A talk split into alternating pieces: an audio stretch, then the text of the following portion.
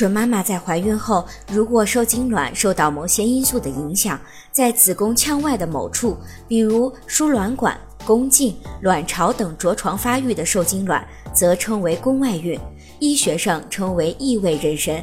那么，宫外孕早期有哪些症状呢？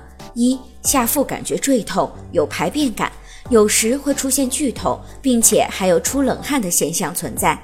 二、输卵管妊娠流产或者破裂前，症状与体征都不明显，通常会出现短暂停经以及妊娠的表现，有时会出现一侧下腹胀痛的情况。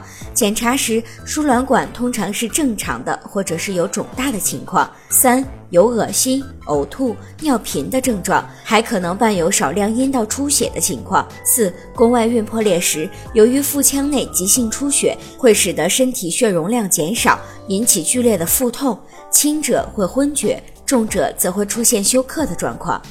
如果您在备孕、怀孕到分娩的过程中遇到任何问题，欢迎通过十月呵护微信公众账号告诉我们，这里会有三甲医院妇产科医生为您解答。